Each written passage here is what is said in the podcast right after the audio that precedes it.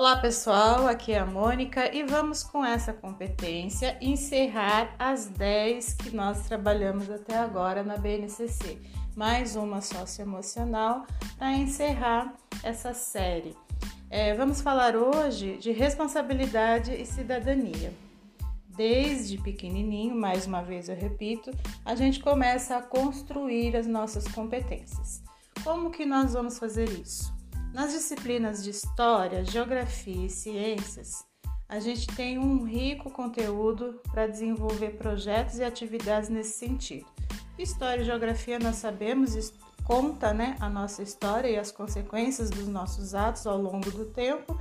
E em Ciências, a gente, através das experiências e dos estudos, conhecemos como a natureza funciona, como o meio ambiente funciona e o nosso corpo, que também faz parte da natureza, e sabendo como eles são e como eles funcionam, nós aprendemos também a cuidar. Muito bem, a responsabilidade começa desde cedinho, através de contratos e combinados, aqueles combinados que nós fazemos no começo do ano, né? O que pode, o que não pode, como que a gente vai fazer e como que não vai, as regras da escola como que deve cuidar do material, sobre a lição de casa, tudo isso já desde pequenininho nós vamos começando a trabalhar a responsabilidade no aluno.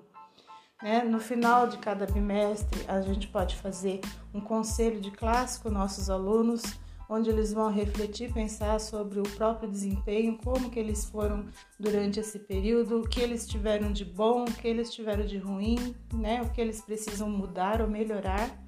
É ótimo e através dos projetos também, projetos de intervenção, de meio ambiente, é, os projetos de valores, muitas escolas trabalham os projetos de valores e é muito bom, é, desenvolve a participação do aluno, a responsabilidade, é, as decisões dele, né? Ele vai construindo tudo isso dentro dele para no futuro ele tomar boas decisões e poder atuar dentro da sociedade, ajudando a si mesmo e aos seus pares.